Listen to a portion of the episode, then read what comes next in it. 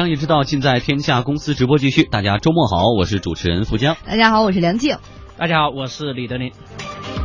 接下来我们来关注国际足联的新主席。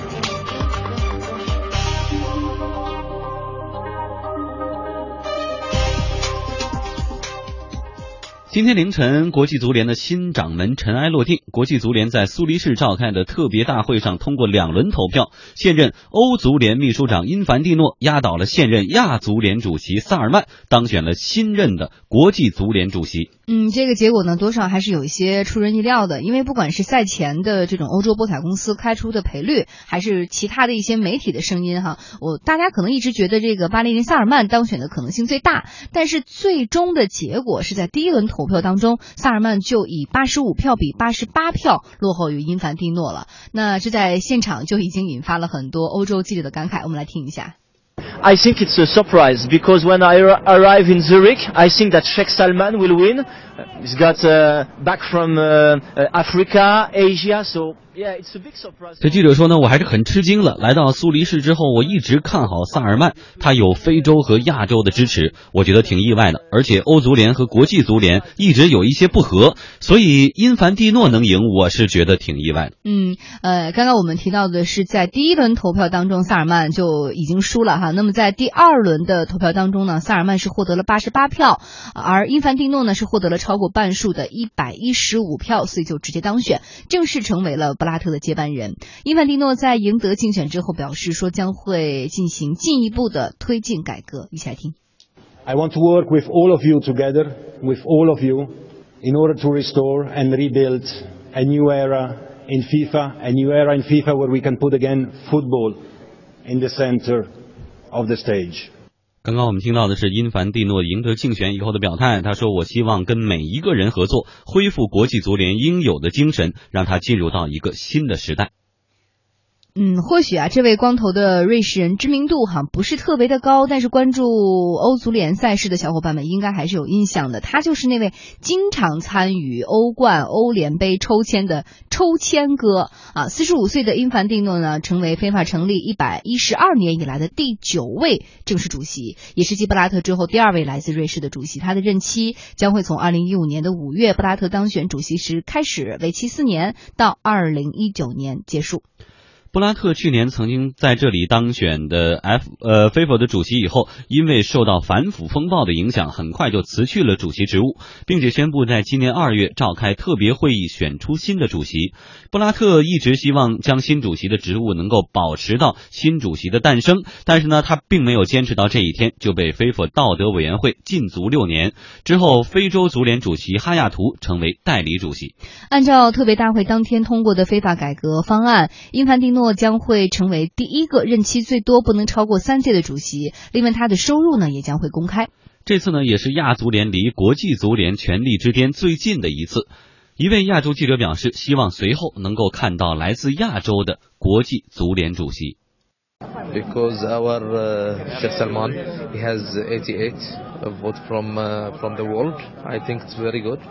not bad. 这位记者说，萨尔曼第二轮当中也拿到了八十八票，这是全世界的投票，已经很不错的成绩了。也许呢，给下一次打下了不错的基础。嗯，再来关注一下这个因凡蒂诺哈。一九七零年，他是出生于瑞士，是一名精通五种语言的律师。因凡蒂诺在两千年的时候进入到欧足联工作，二零零。九年成为了欧足联的秘书长。哎，去年十月二十六号，因凡蒂诺的人生发生了一次重要转折。由于原本要参加非法大选的普拉蒂尼被禁足，欧足联执行会呢执委会紧急宣布因凡蒂诺参选。就像他陈述时那样，几个月以前他从来没有想过竞选主席，从未思考过开启这样一段旅程。其实我们说到因凡蒂诺，大家可能还不是很了解，到最后呢也是有一种黄袍加身的感觉，都没想过最后就你来去了。最后呢，在这个呃欧洲足联跟国际足联关系并不好的大背景下，还是来自欧足联的这类似于高层当选了国际足联的主席，出乎德林的意料吗？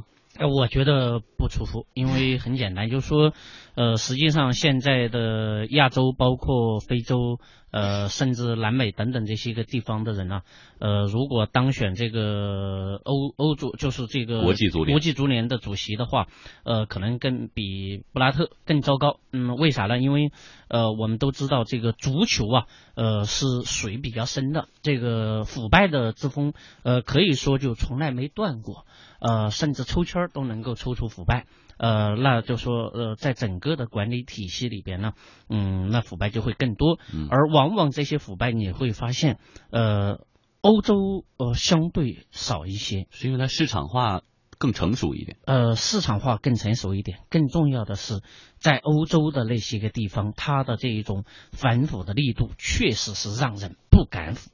不敢腐。因为你一旦腐了的话，基本就是你的人生的就是事业就已经中断了。而我们都知道，像这个这个亚洲，呃，尤其是比如说东南亚，呃，包括像这个巴林地区等等这些个地方，呃，包括这个你看这个非洲。那都是非呃腐败非常大的，而这些个呃欧洲呃相对来说呃相对较好，他们在整个的过程中你会发现，我给大家举一个例子就知道了啊，说原来德国有一个总统，呃他有一个好朋友是一个电影制片人，在这个慕尼黑啤酒节的时候嘛，他这个朋友啊就想把他这个电影拿去放一放，乐呵乐呵给助助兴，然后就邀请了这个德国的总统，结果。那天晚上请德国总统住了一晚上宾馆，大概是七百五十多欧，结果这个总统就下课了。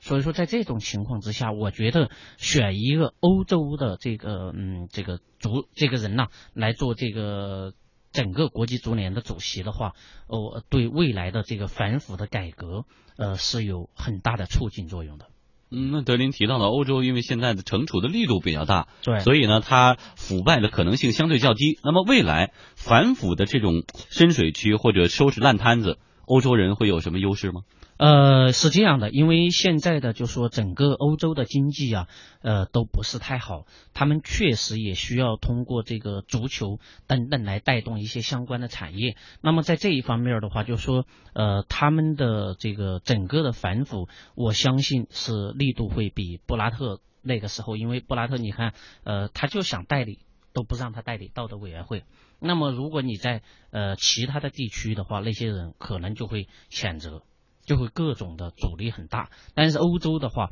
只要他们一说不能够干这种事情，那就绝对不能干，就是就有点像这个呃中国的反腐，说让你下课你就下课，只要你有贪腐行为，对吧？绝对不能容忍。所以说，我相信这个欧洲人在这一块儿绝对能够做得到，对于整个的这个呃国际足联的这个发展的话，是有一个很大的促进作用。嗯，好，我们继续来关注这个话题哈。呃，我们看到资深的记者姬宇阳在接受采访的时候表示说，此前呼声更高的萨尔曼，如果他当选了国际足联主席的话，可能对中国来说是一个更大的利好。我们来听他的一个判断和分析。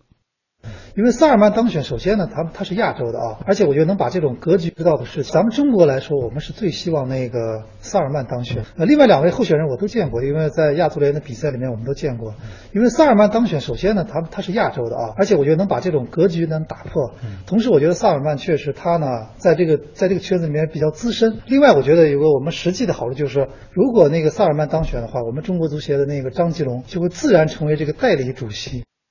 但是呢，萨尔曼最后还是没有当选啊。在伊凡蒂诺随后召开的新闻发布会上，他特别强调，希望到二零二零年时，国际足联各成员的协会采取切实措施，促进全世界足球运动的大发展。希望草根足球学院扎根非洲，希望中国、印度等亚洲国家的足球水平得到提升。对于中国媒体来说，新掌门的第一场新闻发布会就特意的强调了中国也好，点了中国的名也好，似乎有所指。嗯，季宇阳认为说，国际足联如果对此前的反腐有一步调查的话，很可能会取消卡塔尔世界杯的主办权。那这样的一个消息呢，则会对中国来说是一个极好的举办世界杯的机会。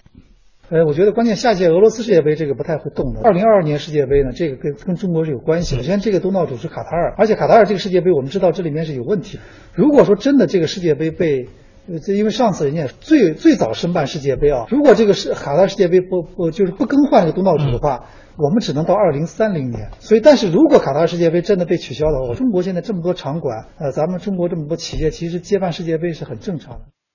不过，因凡蒂诺是下一位改变世界足球的总设计师呢，还是低谷当中的过渡人物而已？现在还很难下判断。有业内人士说，其实呢，因凡蒂诺的个人魅力并不太强大。他曾是普拉蒂尼的助手。假设普拉蒂尼通过上诉恢复了参选，下次选举的时候，因凡蒂诺会否让位于他，也不排除这种可能性。好，因凡蒂诺上台以后提到了中国，所以我们。现在解读啊，他上台以后，这个中国足球会有一些变化，到底是我们国内媒体的一厢情愿呢，还是现在中国作为第二大经济体，真的足球方面也是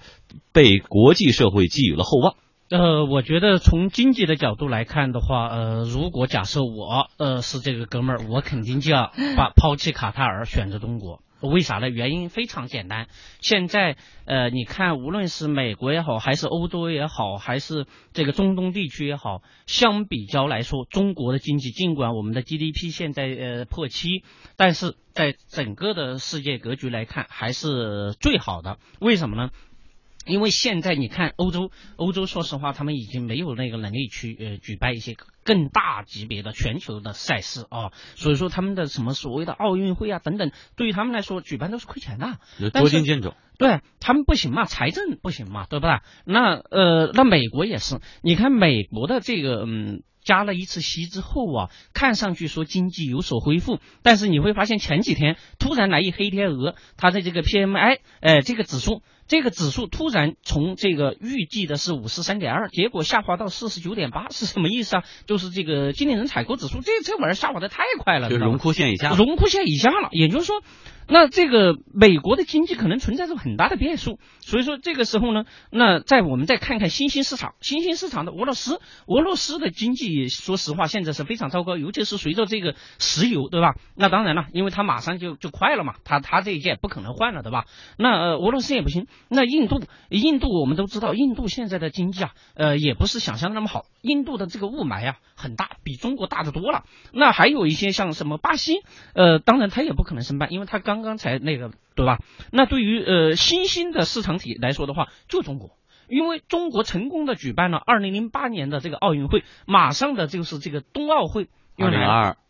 对，所以说，如果让中国来申办的话，从经济的角度，如果我是这个国际足联的主席，那这个这个这土豪啊，他肯定是要让中国来举办的话，对于全球来说是呃一个更好的一个选择，是应该说，呃，这哥们儿上台来，如果把这个主办权能能让中国搞一次的话，那绝对是他是一个政绩。更重要的是什么？因为现在国内中国，你看，呃，足球都已经，比如说小学生。都写到那个教育日程上来了，所以说那整个中国的这个足球意识的一个觉醒，再加上国家对它的这个呃上升到一个顶层设计、顶层设计的高度来，所以说那为什么？哥们儿不给中国送个大礼呢，是吧？